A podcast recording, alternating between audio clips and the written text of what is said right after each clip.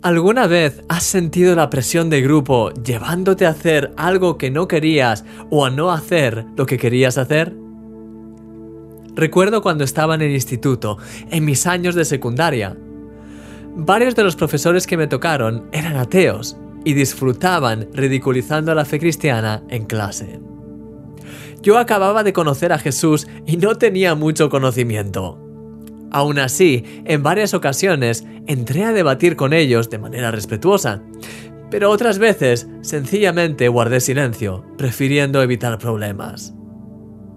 El joven Daniel y sus amigos judíos habían llegado a Babilonia junto a otros jóvenes de varias partes del reino babilónico para formar parte del palacio del rey Nabucodonosor. Todos tenían una serie de requisitos y uno de ellos era comer la comida del rey. Ahí estaba el problema. Esa comida no era conforme a las leyes que Dios había dado al pueblo de Israel. Era un problema serio.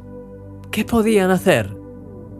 Dice la Biblia que Daniel propuso en su corazón no contaminarse con la porción de la comida del rey, ni con el vino que él bebía.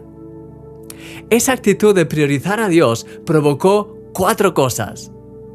Primero, que Daniel alcanzase gracia a los ojos de la persona encargada de tomar la decisión. Segundo, que Daniel tuviese la sabiduría para proponer un plan alternativo muy razonable. Tercero, que su apariencia, la de los cuatro, fuese milagrosamente más sana que la del resto. Y cuarto, que Dios derramase en sus vidas conocimiento, sabiduría e interpretación más que ningún otro consejero del reino. Es duro levantarse e ir contra lo establecido por causa del reino de Dios, pero cuando damos ese paso valiente, por fe, por puro amor a Dios, es tan increíble ver cómo Dios nos respalda.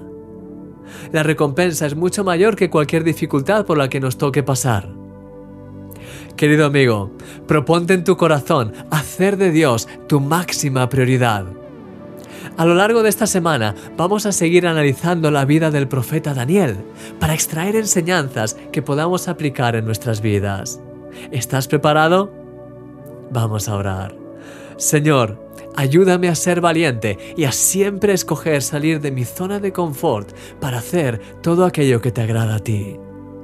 Creo que si lo hago, veré tu gloria como nunca antes y eso es lo que más anhelo.